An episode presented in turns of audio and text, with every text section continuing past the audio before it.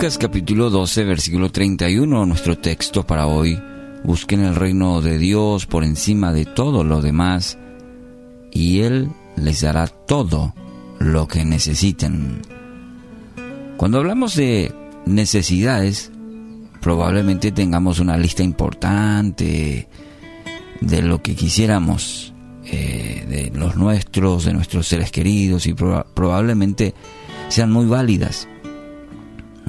Quizás en este momento esté pasando por, eh, pensando, mejor dicho, cómo suplir esas necesidades. Pero cuidado, también pueden estar robándole el gozo y la perspectiva correcta de, de vida que uno debería tener cuando ahoga ¿sí? esas, esas necesidades, esa ansiedad por suplir, por suplir esas necesidades, ahogan la fe, ahogan el gozo y podríamos decir inclusive a veces la esperanza. Poner el reino de Dios por encima de todo lo demás. El texto, la palabra nos dice, pongan el reino de Dios por encima de todo. Todo. Esto significa poner a Jesús como Rey y Señor de, de toda nuestra vida. Debe estar presente en cada aspecto. No es algo solamente de los domingos. No debería. No debería ser solamente a la mañana temprano, a la noche antes de dormir. Debe permear toda nuestra vida. Nuestra relación con Él no es una cuestión simplemente de días, no es simplemente cuando estamos en apuros que ahí nos acordamos de un Dios y que queremos o exigimos que nos quite del apuro para luego vivir nuevamente la vida a nuestra manera. No, no, Él debe ser lo primero. Siempre.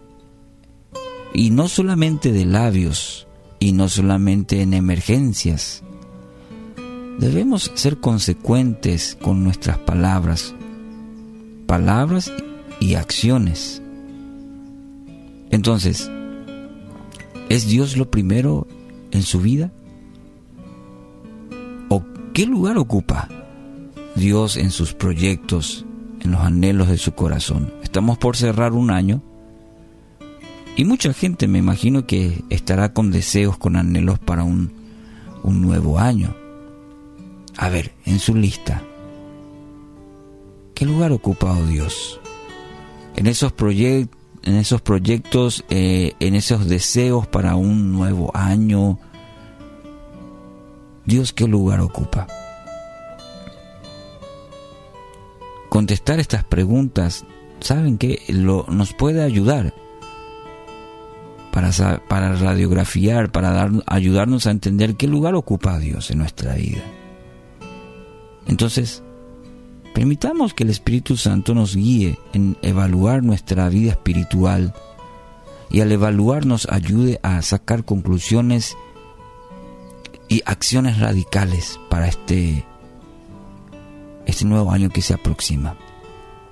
En, nuestro versículo, el verbo buscar, empleado en, ese, en este versículo, nos deja esta tarea que es algo que es un ejercicio continuo.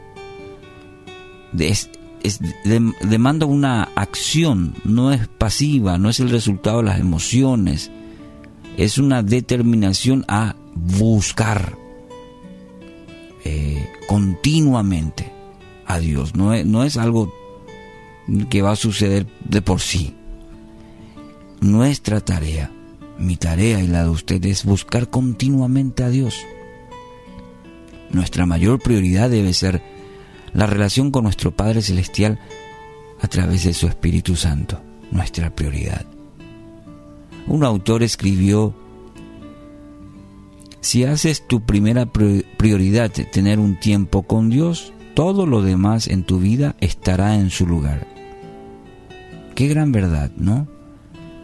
¿Lo practicamos? ¿Lo vivimos?